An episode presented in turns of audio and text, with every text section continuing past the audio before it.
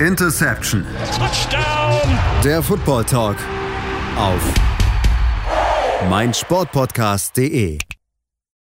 Hallo und herzlich willkommen zu einer neuen Ausgabe von Interception, eurem Football Talk auf meinsportpodcast.de. Die erste Runde des NFL Drafts ist rum und ja, was sollen wir sagen? Es fing ruhig an und wurde dann zu einer der vielleicht wildesten Nächte in der Geschichte der NFL, des NFL Drafts. Äh, absolut verrückt, was dort passiert ist. Darüber wollen wir natürlich sprechen. Mein Name ist Sebastian Mühlenhoff und wir haben heute eine neue Stimme mit dabei. Unser Neuling ist mit dabei, Brian Kemener. Hallo Brian. Ja, moin. Danke, dass ich hier sein darf. Ja, bevor wir mit dem, äh, wir freuen uns auch natürlich, Brian, bevor wir mit äh, dem NFL-Draft anfangen wollen, für diejenigen, die ich nicht kenne, stell dich mal ganz kurz vor, deinen Football-Hintergrund, damit dann noch alle wissen, ähm, ja, wer du bist. Also mit Football äh, gucken habe ich eigentlich angefangen vor, ja, vielleicht so sieben, acht Jahren. Ähm, grundsätzlich habe ich mich früher eigentlich schon sehr früh für ähm, amerikanischen Sport interessiert. Es hat vor allem Basketball Ah, da war ich auch Atlanta Hawks-Fan und dann habe ich halt irgendwann mit Football angefangen und dachte, ja gut, bleibe ich gleich bei Atlanta. Und äh, ja, seitdem verfolge ich ähm, die NFL deutlich intensiver. Ja, und äh, freue mich jetzt die Chance zu haben, in diesem Podcast mitzumachen. Wir freuen uns auf jeden Fall auch und du bist ja äh, der Gewinner unseres kleinen Castings, also von daher ähm, sind wir auch ja sehr zufrieden, dass du mit dabei bist und ähm, ja, freuen uns jetzt auch an deinen Analysen. Ähm, natürlich hast du dir wahrscheinlich den besten Start auswünschen können, nach dem, was jetzt in der, in der NFL-Nacht passiert ist. Ähm, in Las Vegas endlich stattgefunden, nachdem es ja 2020 schon stattfinden sollte und wenn man vielleicht so ein allgemeines Fazit sehen möchte, irgendwie hat das Zockerparadies Las Vegas dazu geführt, äh, Brian, dass alle Teams ja all in gegangen sind, so gefühlt. Ja, also äh, wild, würde ich sagen. Ja, ich bin sowieso jemand, ich sage immer, äh, der NFL Draft ist so eins meiner absoluten Lieblingsereignisse äh, im Kalender. Ja, und äh, das war dieses Mal wieder nicht anders. Also am Anfang, finde ich, dachte man noch so ein bisschen, ja, okay, geht relativ entspannt los. Ähm, die Picks waren teilweise doch so, wie sie auch vor, äh, vorher prognostiziert wurden. Aber dann, äh, ja, so ich sag mal so ab 10, 11, da ist es dann richtig, richtig abgegangen. Genau, da ist es richtig, richtig, richtig abgegangen, so kann man es beschreiben. Am Ende waren es, ich habe es mal gerade nochmal gezählt, zehn Trades, die wir nur an der vergangenen Nacht hatten.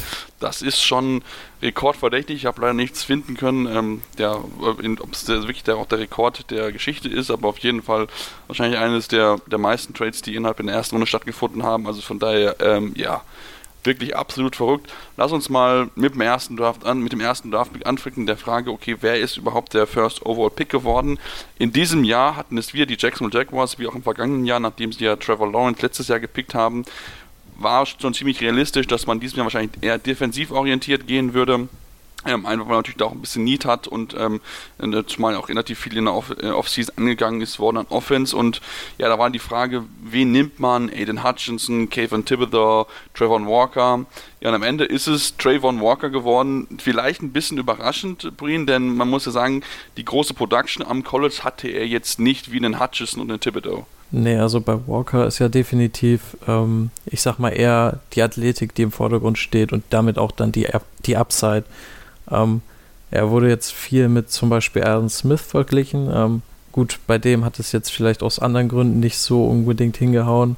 Ähm, ja, ich, ich finde es riskant. Also ich denke, Hutchinson wäre dann der deutlich sichere Pick gewesen, aber ähm, natürlich kannst du in ein paar Jahren auch mit Walker dann dastehen und dann hast du plötzlich den mit Abstand besten Spieler aus dem Draft. Das kann auch definitiv so sein, weil ähm, äh, ja, die Upside ist eben da, das Potenzial. Genau, die ist definitiv da, dieses das Potenzial, dass man dort äh, ja jemand hat, der dann vielleicht wirklich erst in nur ein, zwei Jahren richtig ist und man muss ja, muss ja auch ein bisschen sagen, natürlich ist es noch nicht das Ziel der Jaguars in diesem Jahr erfolgreich zu sein, sondern eher dann in ein, zwei Jahren, also das Team weiterzuentwickeln. Deswegen ist natürlich hier vielleicht diese Idee zu sagen, okay, gut, wir müssen jetzt halt nicht dieses Jahr erfolgreich sein, sondern holen uns die Spieler, die uns ja den höchsten Upside insgesamt bieten. Wir wollen natürlich gleich über die sprechen, sie nochmal zurückgekommen.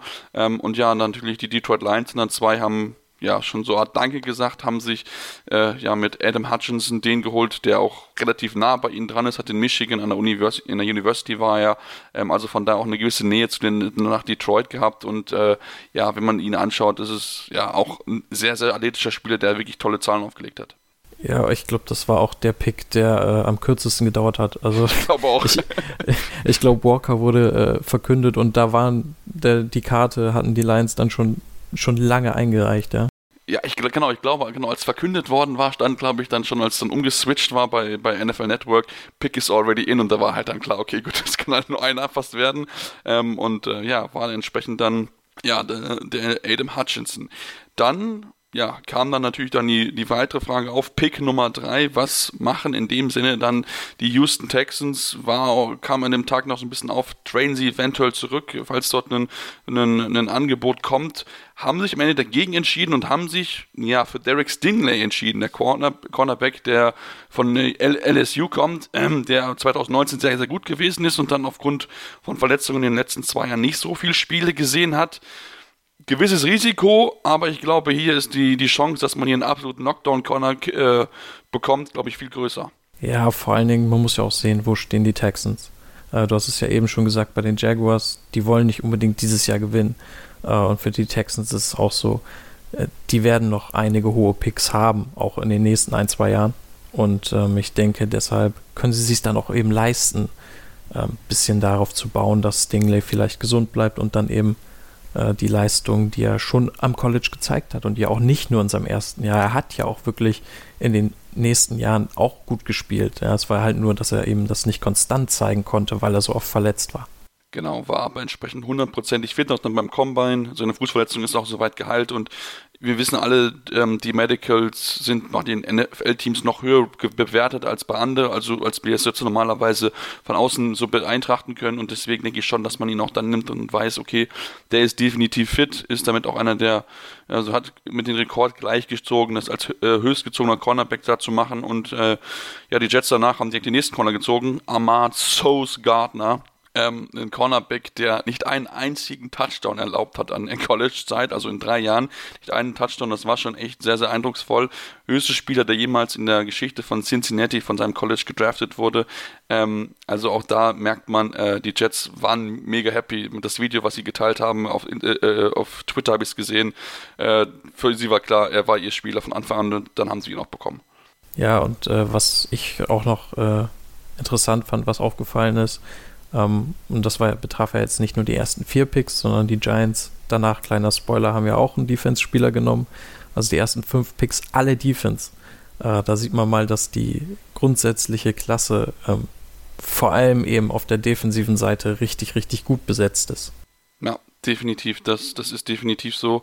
Also das war, es ist wirklich beeindruckend, wie viele Defensivpicks sind. Also es sind, äh, du hast gesagt, fünf Spieler in, in, den ersten, ja, in den ersten fünf Picks gegangen, fünf Defensivspieler. Das ist schon äh, auch eine historische Geschichte. Ich hatte es nachgeschaut. Das ist ähm, ja das erste Mal seit 1991, dass fünf Defense-Spieler zuerst gepickt worden sind. Also es ist schon über 30 Jahre her, dass das passiert ist. Das ist schon wirklich äh, ja auch ein Zeichen dafür, wie, wie hoch die Qualität in der, Offen in der Defense natürlich ist. Kann natürlich auch ein bisschen darüber ausschlaggebend sein, dass in der Offensive da vielleicht dann nicht so die absoluten Top-Talente mit dabei gesehen. Wir haben eine Quarterback-Klasse, über die wir vielleicht noch reden, wo halt auch nur ein Mann gepickt wurde. So viel kann ich schon mal verraten. Also von daher ähm, hat man die Chance hier genutzt und du hast angesprochen, die New York Giants. Vielleicht einer der großen Gewinner. Sie haben an fünf äh, äh, Thibodeau gezogen. Wir hatten ihn schon angesprochen als möglichen First-Round-Pick.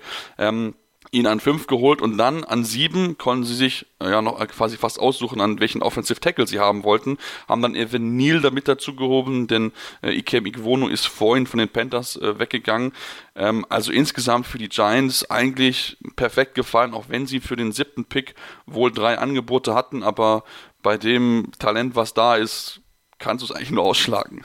Ja, finde ich echt voll okay. Also ich fand es auch die, die Reihenfolge richtig gut. Ja, Thibodeau fällst du dir an fünf, du sagst, hey, äh, das Talent ist zu groß, den müssen wir hier einfach nehmen. Und du weißt halt, okay, die Panthers werden wahrscheinlich einen Tackle nehmen, aber es gab eben drei Offensive Tackles, ähm, ja, die alle ziemlich hoch gerankt wurden und du wusstest, okay, du kriegst dann äh, ja auf jeden Fall den Nummer 2 Tackle, ähm, vielleicht sogar den Nummer 1 Tackle. Man weiß es nicht, wie die Giants jetzt die drei gerankt hatten, aber Evan Neal ist auf jeden Fall auch ein richtig, richtig guter Spieler. Ähm, und für die Giants absolut optimal gelaufen. Ja, wirklich perfekt. Und ich meine, Josh hat es wahrscheinlich auch gedacht, er hat es gesehen, okay, Thibodeau ist da dann warte ich, weil drei Tackles nur auf dem Board sind und hol mir dann einen siebenden Tackle, weil er halt genau wusste, okay, ich kriege halt einen der drei und klar, natürlich, das ist ein bisschen unterschiedlich, aber prinzipiell sind das drei Spieler, denen alle zugetraut wird, ähm, ja, eine lange NFL-Karriere zu bestreiten, also von daher, ähm, ja, perfekt gefallen, äh, Neil, absolutes Biest, hat mit Brian Bulaga schon bisschen zusammengearbeitet, der hat ihm so ein bisschen das Baby, den Babyspeck abtrainiert, äh, wie, wie, wie, wie es heißt, also auch da eine, eine, eine coole Geschichte, auch mit Ekwono, ähm, der ja auch gebürtig aus Nigeria Nigeria kommt und auf seinem sehr weißen Anzug und gefühlt alle hatten ja auch Ketten an, also auch ziemlich, ja, blinkige Ketten, also wirklich auch ein bisschen teurer, glaube ich. Ähm, und der hatte dann äh, drei, ich glaube, ein paar Fahnen von, von Nigeria mit da drauf. Also auch da eine schöne Geschichte natürlich und ähm, auch da die Panthers waren wohl doch, doch nicht so hoch auf Quarterback, um, um, um das Risiko anzugehen, an sechs hier den Quarterback zu picken. Ja, äh, eben erstmal kleiner Einschub, äh, was du eben meintest mit den Ketten. Ähm, meine absolute Lieblingskette von Source Gardner. Ja. Äh, einmal das Fall. Source und dann hatte er dann noch so eine, ja, was war denn das? So, so wie so eine Art Ketchupflasche, halt so eine ja. Soßenflasche, richtig, also. Mega geil. Absolut cool. Äh, ja, bei den Panthers, ähm, es, es, gab die Gerüchte vor längerer Zeit vor allem, dass sie eben einen Quarterback nehmen wollen. Ähm, sie haben sich jetzt eben für einen Tackle entschieden. Ich denke, grundsätzlich gar nicht so verkehrt, vor allen Dingen, wenn man guckt, äh, wo die Quarterbacks gegangen sind, beziehungsweise überhaupt ja nur einer in der ersten Runde gegangen. Ähm, dann sieht man, dass die Teams allgemein nicht sehr hoch waren bei den Quarterbacks und äh, ich denke, ja, Ike Mekwonu vor allem im Run-Blocking richtig, richtig stark und ich denke, dass das auch so ein ja, kleiner Hinweis darauf sein könnte, was die Panthers vielleicht nächstes Jahr sehr viel machen werden. Ja, definitiv. Also das, das, das ist mit Sicherheit ein, ein spannender Hinweis und ja, du hast angesprochen, es ist erst, ich habe es auch gesagt, es ist nur ein Quarterback gegangen. Das heißt, wenn alles gut läuft, könnten sie sogar in der zweiten Runde dann am heutigen Freitag sich dann sogar den Quarterback suchen oder holen, den sie haben möchten. Eventuell Malik Willis ist ja immer noch verfügbar, so viel kann ich auch schon mal vorab verraten. Ähm, also von daher, ähm, ja, sehr, sehr, sehr, sehr spannende Entwicklung auf jeden Fall. Und ähm, ja, dann ging es weiter auch dann mit den nächsten Picks. Ne? Die Atlanta Falcons haben dann an 8 Drake London geholt. Ähm, die Seattle Seahawks mit Charles Cross, den dritten guten Offensive Tackle. Ähm, und dann ja die Jets mit Garrett Wilson an 10 ähm, auch einen guten Wide Receiver geholt. Also auch da eigentlich allesamt Spieler, Breen, die wir ja erwartet haben, fast in den Top 10. Ja, also äh, ich denke bis dahin keine allzu großen Überraschungen. Wilson war häufig auch an 8 äh, gemockt worden, also von daher, ähm, ich denke, das war eigentlich so auch das Entscheidende. Also die Falcons hatten auch häufig ähm, Gerüchten zufolge äh, einen Edge Rusher im Auge. Ja, sie haben sich hier für einen Wide Receiver entschieden und ich denke, ähm, dass das so ein bisschen, ja, so das Ganze ins Rollen gebracht hat, was sich dann äh, entwickelt hat in den nächsten Picks. Genau, es wird wahrscheinlich so gewesen sein, denn was dann passiert ist, ähm, das war ja sehr, sehr wild. Es ging hin und her und äh, Trade nach Trade kam gefühlt rein. Und äh, ja, wenn ihr das wissen wollt, was dann passiert ist, solltet ihr unbedingt dann bleiben. Wir machen eine kurze Pause in Interception, eurem Football Talk auf meinsportpodcast.de. Ja, und dann ja, ging es dann so richtig los, wie wir jetzt wissen, mit dem NFL-Draft, äh, mit der ersten Runde. Ähm, ja, davon war so nach den ersten zehn Picks, wie gesagt, nicht so auszugehen, aber dann mit dem elften Pick gab es den ersten Trade und zwar haben sich die New Orleans Saints entschieden, nach oben zu kommen, haben ihren 16. Pick abgegeben, gepaart mit dem Pick 98 und 120, also dem dann äh, entsprechenden vierten und fünften Runden Pick um dann mit den Washington Commanders einmal die Plätze zu tauschen. Und ja, es war natürlich die Spekulation, was machen sie?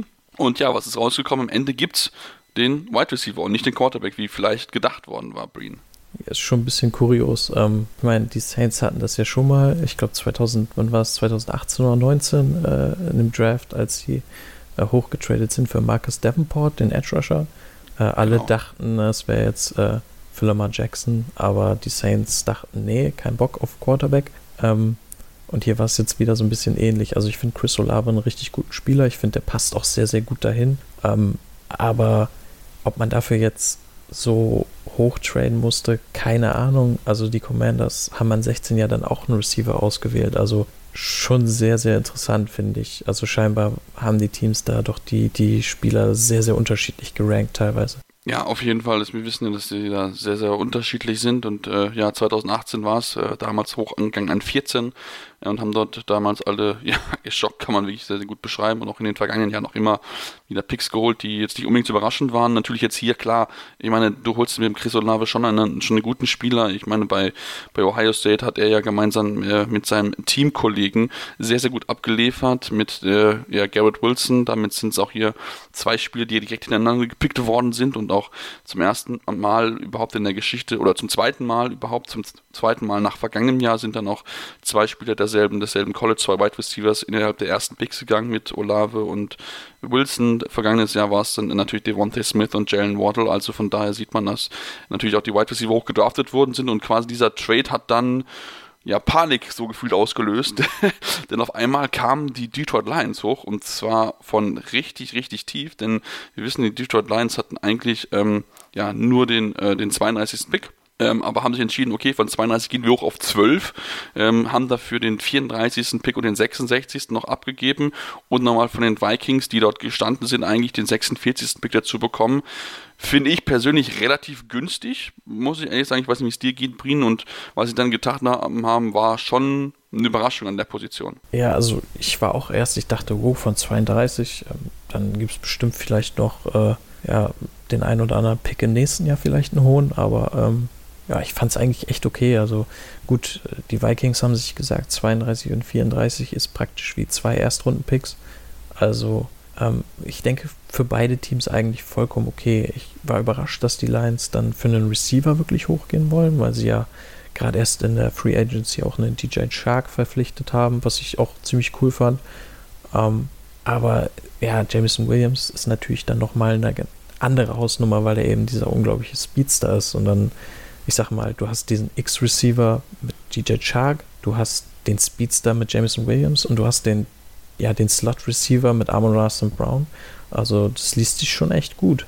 Ich, ich wollte es gerade sagen, es liest sich, liest sich echt, echt gut und ich meine, er ist ja auch wirklich sehr, sehr schnell gelaufen. Jameson Wilson hat ja, äh, ich glaube, die, die unbeschichtete Zeit hätte damit so den Rekord beim NFL Combine aufgestellt. Also von daher spricht es ja auch dafür, dass man das unbedingt haben wollte. Und man in den Kommentaren danach hat man es auch so ein bisschen rausgehört, dass sie viel Wert gelegt haben auf diesen Speed und ähm, der Receiver-Room jetzt ist natürlich sehr, sehr spannend.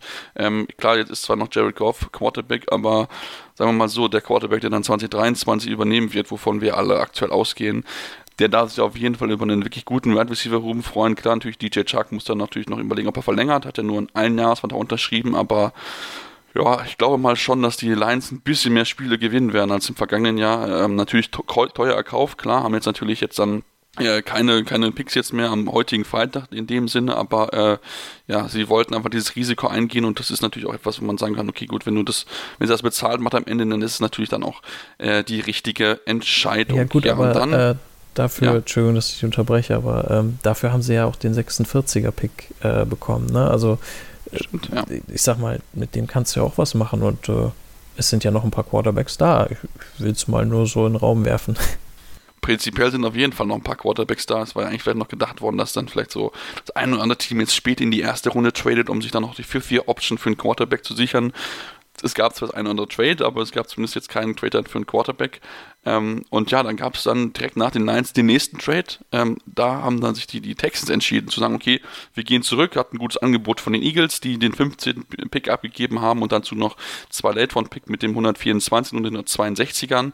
Ähm, die Texans haben dafür dann auch entsprechend dann die 166 noch dazu äh, abgegeben.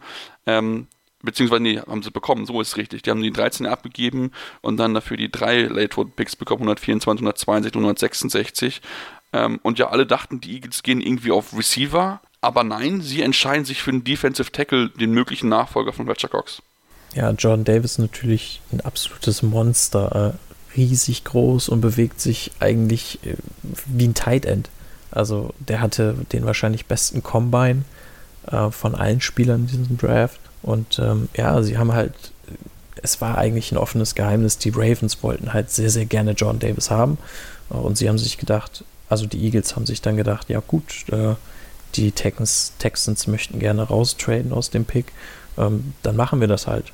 Ja, genau. Und ich meine, wenn man dann ein bisschen, bisschen weiter schaut äh, und dann vielleicht auch schon ein bisschen vorgreift, haben sie dann auch ihren Wide right Receiver im Endeffekt gefunden. Denn an 18 standen sie ja auch, hatten also zwei Picks quasi in der ersten Runde und haben den aber mit dem äh, 101er abgegeben, also da einem Viertrunden-Pick für ja, AJ Brown von den Tennessee Titans. Das war für mich, finde ich, eigentlich der größte Schocker des Abends, dass AJ Brown hier die Titans verlassen. Man hat so ein bisschen gehört, ja, es gibt Probleme mit dem, mit dem Vertrag, dass beide Seiten da sich gerade so ein bisschen auch äh, ja, nicht so viel kommunizieren. Aber dass es dann stattfindet, wird für den Preis, das hat mich doch sehr, sehr überrascht. Also da muss ich auch ganz ehrlich sagen, äh, für den Preis, für die Eagles doch ein absoluter No-Brainer, oder? Also, also sofort, ich nehme sofort, natürlich. Also ich gebe ich geb First Round ab und einen Late Round Pick sofort mache ich. Ja, und du hast mit Sicherheit einen besseren Receiver als alle Receiver, die in diesem äh, Draft gezogen wurden. Zumindest kurzfristig gesehen. Also, ja, auf jeden Fall. Äh, vor allen Dingen, ähm, es war ja nicht der erste Receiver-Trade äh, äh und wenn du vergleichst die Preise für die beiden Receiver, ähm, dann muss man ganz ehrlich sagen, da haben die Eagles schon ein richtiges Schnäppchen gemacht. Ja, also und vor allem, dass sie ja, weil sie haben ja auch im nächsten Jahr auch den einen oder anderen, ich glaube zwei oder drei First-Round-Picks sogar, glaube ich, dass sie halt keinen abgeben mussten, das ist schon, pff, ja, schon echt krass. Also das müssen wir sagen, da haben die Eagles, haben die echt wirklich, wirklich gut abgeliefert, wirklich guten Tag gehabt. Ich meine, du holst mit AJ Brown ja, deine Nummer 1 Wide Receiver, müssen wir ganz, ganz klar sagen, hast Devontae Smith mit dabei ähm, und stärkst damit noch, natürlich nochmal die Möglichkeiten zu gucken, inwieweit Jalen Hurts dein Mann für die Zukunft ist, weil, wie gesagt, du hast äh, den ein oder anderen First-Round-Pick im nächsten Jahr, also kannst du da vielleicht überlegen, dann ja auch da einen neuen Quarterback zu ziehen, also von daher, ja, absoluter No-Brainer. Und ähm, ja, also die Titans haben, äh, haben natürlich ihren, ihren First, First, äh, ihren Nummer 1 Receiver verloren, nachdem ja auch Julio Jones ja entlassen worden ist, ist jetzt die Frage, okay, ne, der, Wide Receiver Room ist halt sehr, sehr dünn jetzt. Ähm, äh, Brian Weber hat mal gesagt, er gibt ihn auf keinen Fall ab, solange er Head Coach ist, hat er vor einer Woche gesagt. Das zeigt halt auch, wie, wie lange solche Zitate noch im Endeffekt gültig sind. Ähm, und Brown hat auf einen Tweet, den er aber Winter irgendwie gelöscht hat, auch gesagt, ähm, es ist alles die Schuld der Titans, sagt halt irgendwie halt auch alles und spricht auch einfach dafür, wie verrückt der dieses Jahr dieser Wide Receiver Markt einfach ist, was wir an Trades gesehen haben und jetzt auch wieder in natürlich auch dann während des während des Drafts ist es schon wirklich sehr verrückt. Immerhin die Titans, das soll vielleicht schon ein bisschen vorwegnehmen. An 18 haben sie Traylon Burks genommen, ähm, also sich quasi so einen jungen Nachfolger geholt, bisschen ähnlicher, ein bisschen Unterschiede sind schon da, aber ähm, immerhin haben sie sich dann versucht, äh, ja, irgendwie einen Ersatz zu finden. Ja, also Traylon Burks ähm, wurde ja von einigen ein bisschen mit Debo Samuel verglichen, weil er eben eine ähnliche Rolle gespielt hat im College. Ähm, ich finde, also grundsätzlich finde ich, die beiden sind doch schon nochmal sehr, sehr unterschiedlich, aber Traylon Burks eben vor allem äh, nach dem Catch sehr, sehr gefährlich, ähm, mit sehr guter Physis ausgestattet und äh, sie haben ja auch Robert Woods äh, bekommen. Also von daher, ja, alles neu im Receiving Room der Titans. Ja, alles neu. Ob es funktionieren wird, keine Ahnung. Also es war ja schon wild spekuliert worden, ähm, als sie dann sich nochmal zurückgekommen sind, ob sie nicht sogar noch einen Quarterback sich picken und dann alles komplett auf Rebuild stellen. Aber zumindest ist das jetzt soweit, kann ich schon mal verraten, nicht passiert. Lass uns dann natürlich immer ein bisschen wieder, ja, eigentlich zeitlich wieder ein bisschen zurückspringen, weil wie gesagt, es ist halt mega viel passiert und es ist halt schwierig, alles natürlich reinzupacken. An 14 haben sich die Ravens Kyle Hamilton geholt, den, ja, absolut Hammer, Hammer Safety, der wirklich ein, ein großes Talent, der auch wirklich sehr flexibel einsetzbar ist und da bin ich sehr gespannt, wie die Ravens ihn, ihn einsetzen werden, weil er wirklich so ein großes Talent eigentlich ist. Also die Ravens sind für mich vielleicht der Gewinner des ersten Draft-Tags vielleicht neben den Jets. Äh, also absolut krass. Ähm, ja, sie wurden eben mit Jordan Davis sehr, sehr stark in Verbindung gebracht. Ähm, die Eagles traden dann vor, sie nehmen Jordan Davis und die Ravens, was machen die? Die nehmen einfach für viele den, den klar noch besten Spieler auf dem Board. Ja, und äh, da kann man gar nichts mit falsch machen. nee, definitiv nicht. Haben sie, haben sie auch nicht richtig, richtige Entscheidungen getroffen. Ähm, ich meine, es gibt noch einen anderen Spieler, der noch ein bisschen weiter gedroppt ist, über den wir noch ein bisschen später reden wollen. Ähm, aber da an der Stelle sofort natürlich, äh, hätte ich auch Ja gesagt. Die Texans dann haben dann vielleicht für ein bisschen überraschend so ein bisschen so einen, äh, den, den, äh, den äh, Guard Canyon Green geholt und ja, dann im Anschluss kam es dann vielleicht zu einem, ja, zu der spannendsten Geschichte eigentlich vielleicht des, des Drafts, denn ähm, dann waren ja die Washington Commanders dran, die den Pick ja äh, in dem Austausch bekommen hatten und ähm, ja, haben sich für Jahan Dodson äh, entschieden und der gute Mann war total überrascht, wie er, wie er gestanden hat.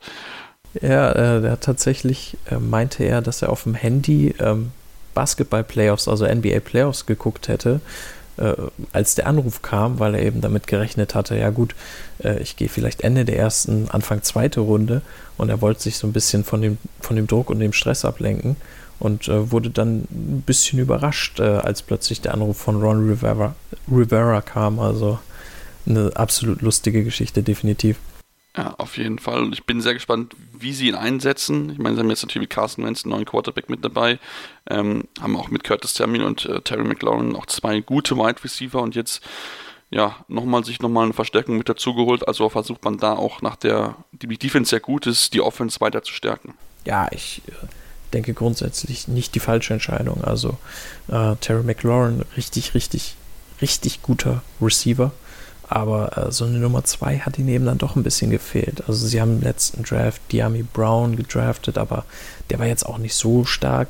Ja, sie haben noch einen Curtis Samuel, aber der war sehr, sehr viel verletzt. Weiß nicht, ob er überhaupt gespielt hat letzte Saison. Ähm, von daher, ja, Dotson gibt ihnen eben einen Spieler mit sehr, sehr guten Händen. Ähm, der auch sehr viel im Slot spielen kann und äh, der sollte auf jeden Fall die Offense verbessern.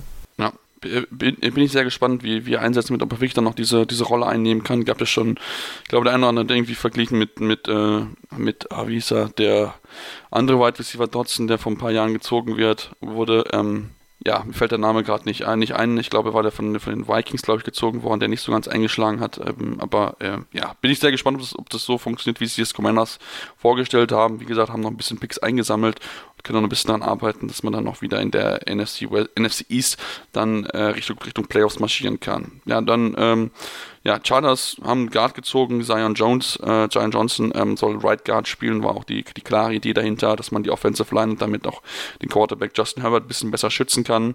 Kann mir gut vorstellen, dass dann so ein bisschen auch der Wide Receiver Thema dann eher so Richtung zweite, dritte Runde was wird.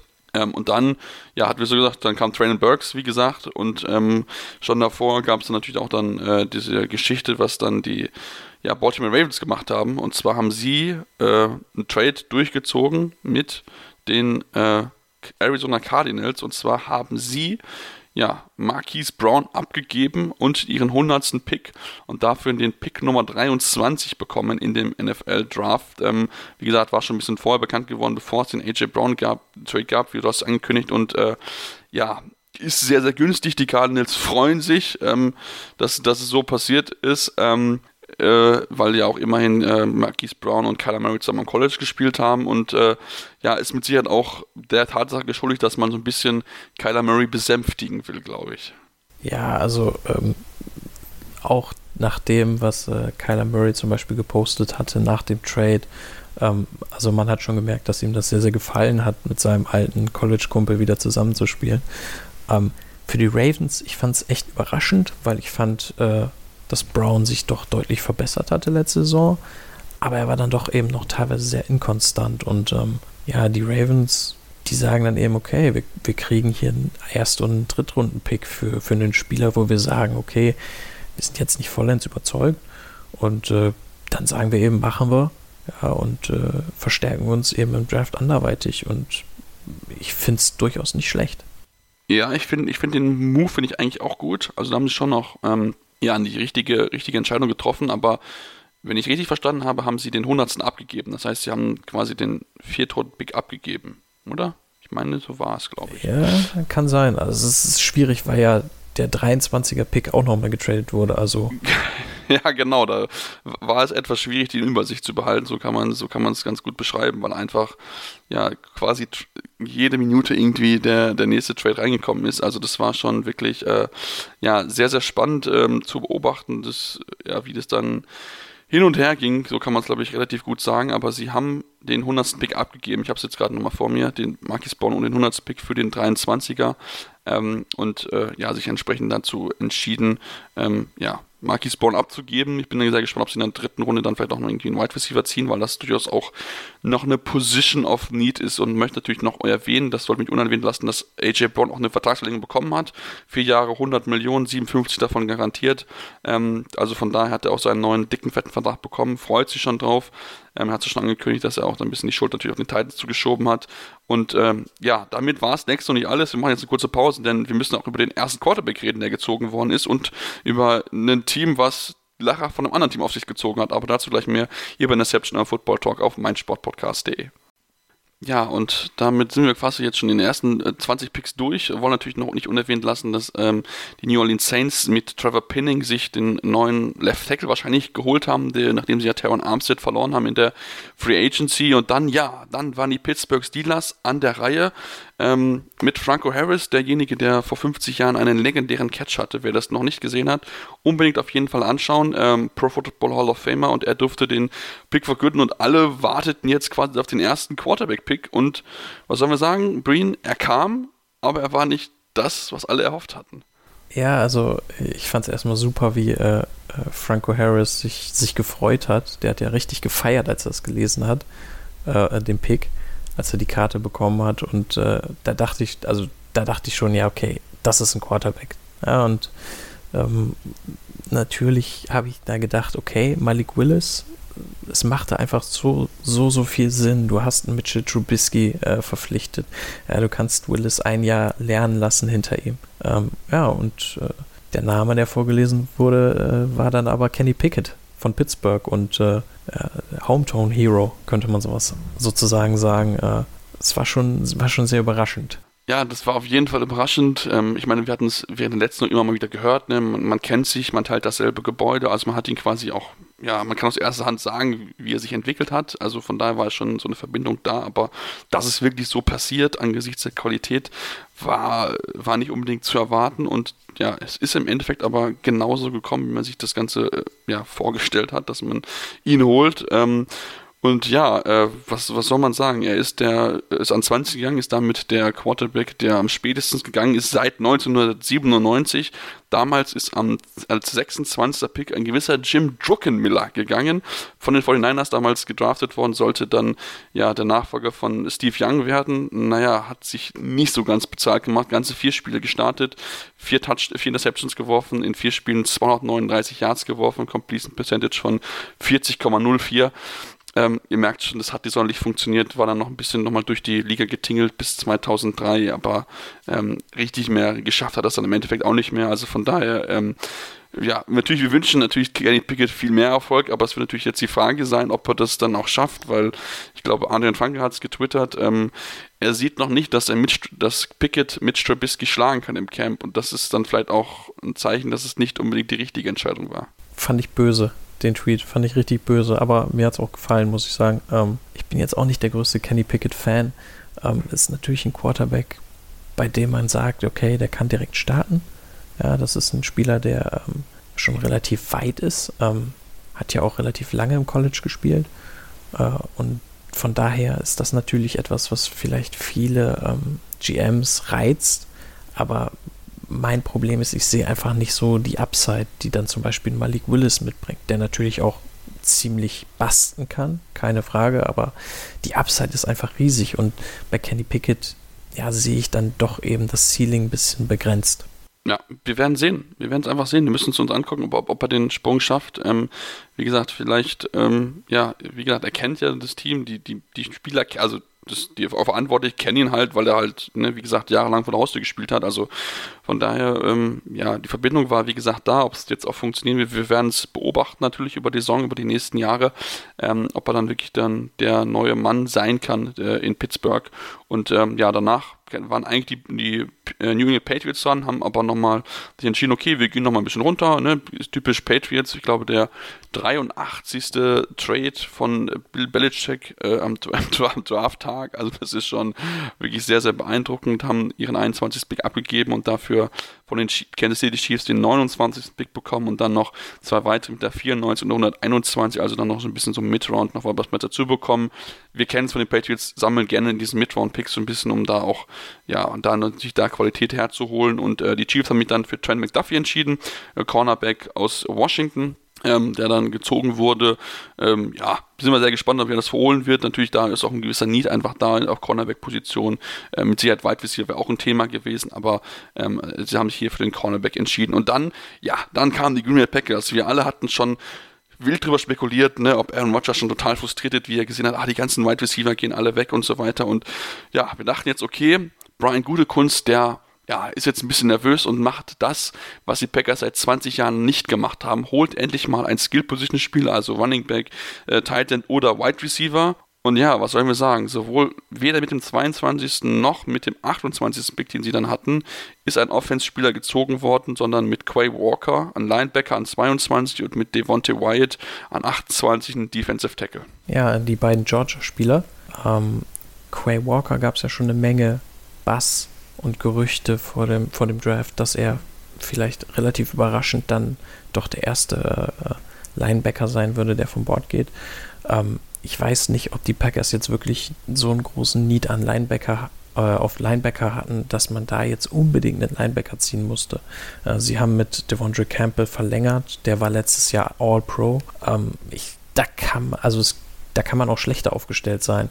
Ähm, Wyatt an 28 finde ich eigentlich schon fast ein Stil, ja, ein sehr athletischer Pass-Rusher, Interior, ähm, richtig gut. Eigentlich sollte ja den Packers nochmal eine etwas andere Art äh, von Pass Rush äh, ja geben, die ihnen vielleicht auch ein bisschen fehlt, aber es ist halt schon doch am Ende fragwürdig, dass du wieder mit zwei Picks zweimal Defense äh, auswählst und nicht einmal irgendeinen Spieler äh, hier nimmst, der ja dir irgendwie direkt helfen kann und Aaron Rodgers helfen kann, weil das Wide Receiver Core ist jetzt ja nicht besser geworden durch diesen Draft bisher.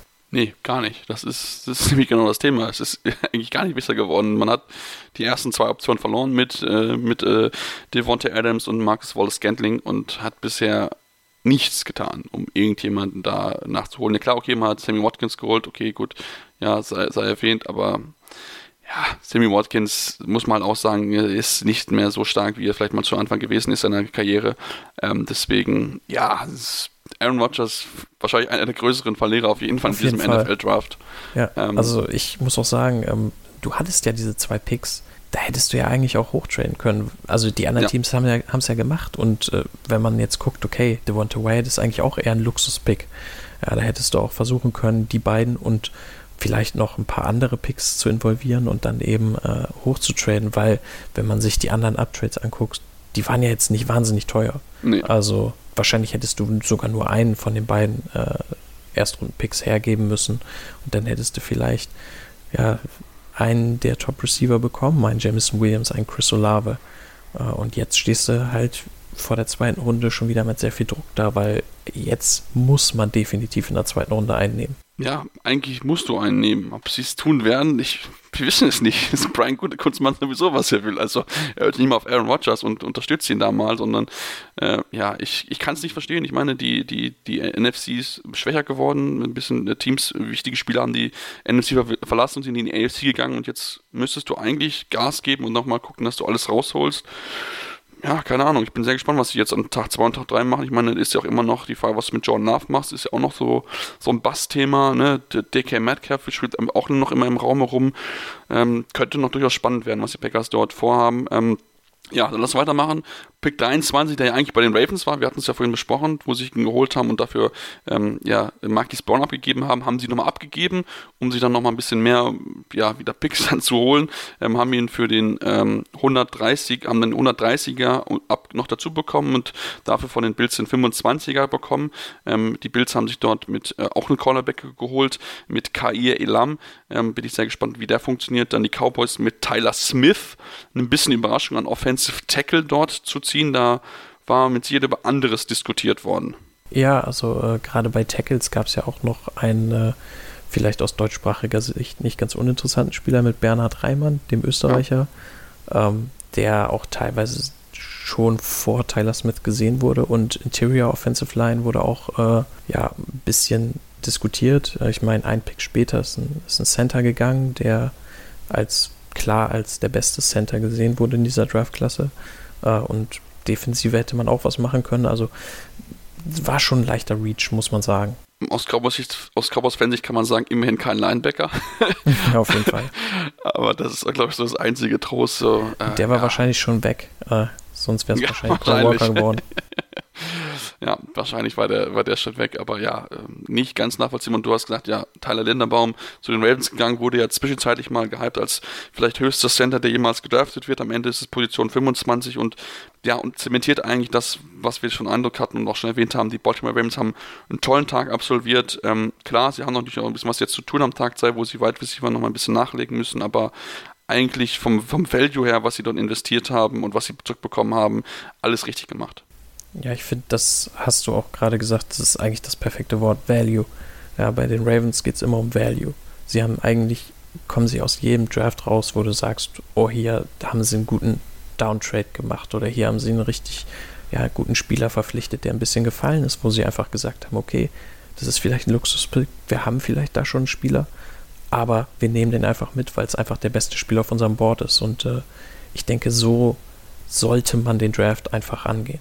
Genau so sieht es aus. Und ich meine, sie haben jetzt sechs Viertrunden-Picks und gerade bei diesen tiefen Klassen kann das ja auch mal richtig, richtig gut sein. Da kannst du nochmal richtig viel vielleicht abgreifen und dir da ja Leute herholen, die, die dir dann in den nächsten Jahren wirklich helfen können. Also von daher, das ist schon, ist schon sehr, sehr spannend, was sie, was sie dort gemacht haben. Und wenn wir dann auf den nächsten Pick zu sprechen kommen mit den New York Jets, die ja, was wir auch schon erwähnt haben, auch gut gewesen sind, holen sich hier Jermaine Johnson, der bei vielen in der Top 10 gesehen wurde, wo alle gesagt haben, ey, der geht richtig, richtig hoch.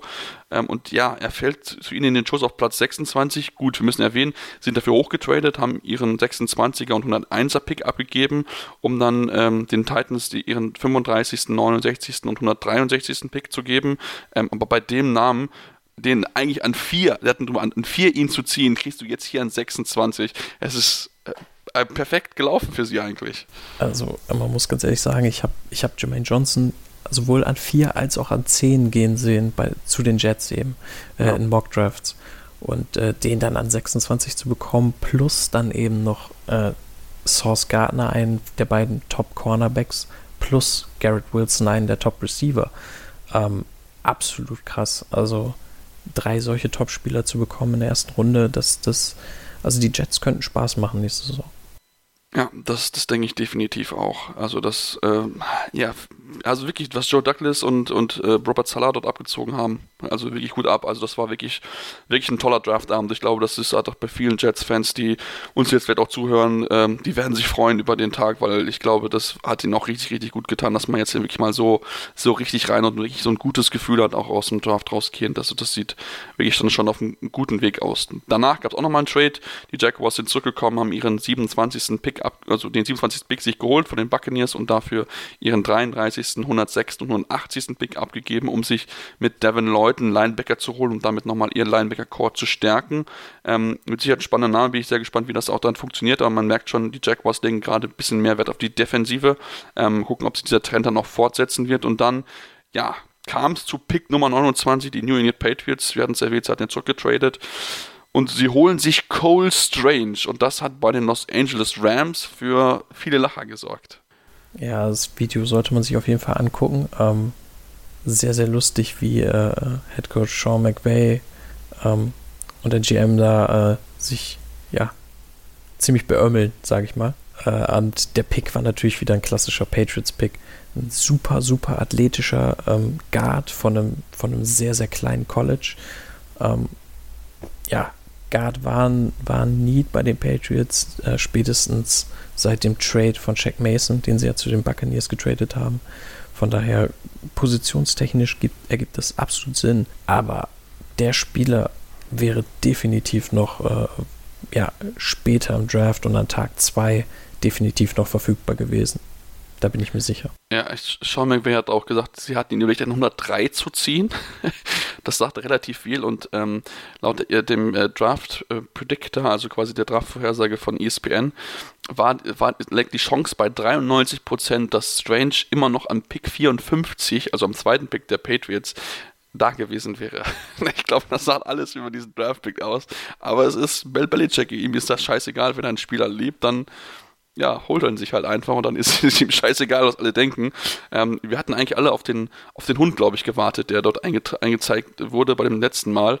Ähm, aber den gab es halt nicht. Also da ist nicht sicher, ob der Hund gepickt hat von Bill Belichick oder Bill Belichick selbst. Ja, dazu habe ich äh, gelesen, Tweet ähm, von PFF, die auch äh, einen Mock Draft Simulator haben. Und ähm, bei denen hieß es, ähm, dass das von, ich glaube, über 700.000 Mock-Drafts, die Personen eben gemacht haben, ähm, nur zwei Leute eben Cold Strange an dieser Patriots-Position gezogen haben. Und da wurde schon äh, ein bisschen spekuliert, ob das vielleicht nicht Bill Belichick selbst war. Und sein Hund. Das ja, genau. passen. Ja, ja, die zwei, genau. äh, wäre, wäre, auf jeden Fall, wäre auf jeden Fall möglich, dass die zwei das gemacht haben. Natürlich, wir freuen uns für ihn. Äh, ich meine, er ist der höchst gedraftete Spieler von Chattanooga jemals. Vorher war es ein gewisser Terrell Owens, 98. Pick 96 von den 49ers. Ähm, spielt er mittlerweile wieder bei der Fan Football, äh, Fan Control Football League, also von daher da auch, auch wieder aktiv mit seinen ja, späten, späten Tagen nochmal, ähm, aber ja, es ist wirklich sehr, sehr kurios, was, was dort, äh, ja, was dort abgezogen wurde.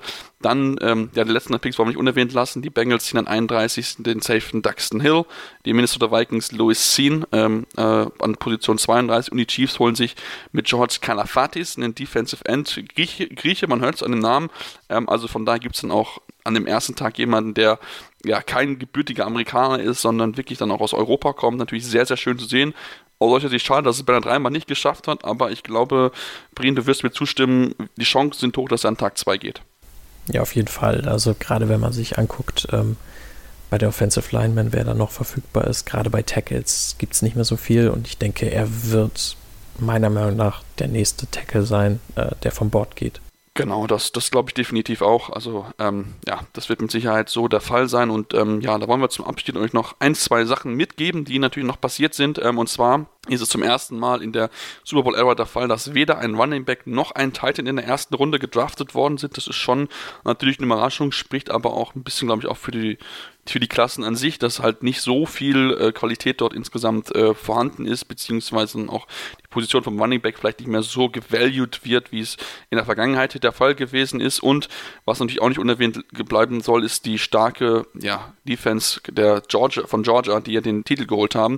Fünf Spieler sind in der ersten Runde gezogen worden, aus deren Defense zum ersten Mal überhaupt, dass das passiert ist in einem NFL-Draft, dass so viele Spieler in der ersten Runde gegangen sind von einer Defense. Also von daher, ähm, ja, spricht es dafür, dafür und auch offensiv sind ja auch einige gegangen, dass dieses Team verdient Champion geworden ist und dass sie so viel Qualität haben und da sind ja auch noch einige Leute, die in den nächsten Jahren rauskommen. Also von daher, da hat Georgia in den letzten, also jetzt wirklich gute Arbeit geleistet in den letzten Jahren beim, beim Scouting und ähm, ja, wirklich tolle Teams zusammengestellt und ähm, ja, damit war es jetzt soweit zum ersten Tag. Ähm, war, wie gesagt, sehr, sehr wild. Ähm, auf jeden Fall, wenn ihr diese Videos, die wir euch angesprochen haben, solltet ihr euch auf jeden Fall reinziehen. Auch die Geschichte mit äh, den New York Jets, ähm, wie sie sich da feiern, dass sie Source Gardner bekommen haben, können wir allen nur empfehlen, ihnen so wie dem äh, äh der Reaction von Les Need und Sean McVay. Ähm, und dann solltet ihr uns auf jeden Fall weiter folgen, wenn ihr euch natürlich weiterhin auf dem Laufenden halten, wie es dann an Tag 2 und Tag 3 weitergeht.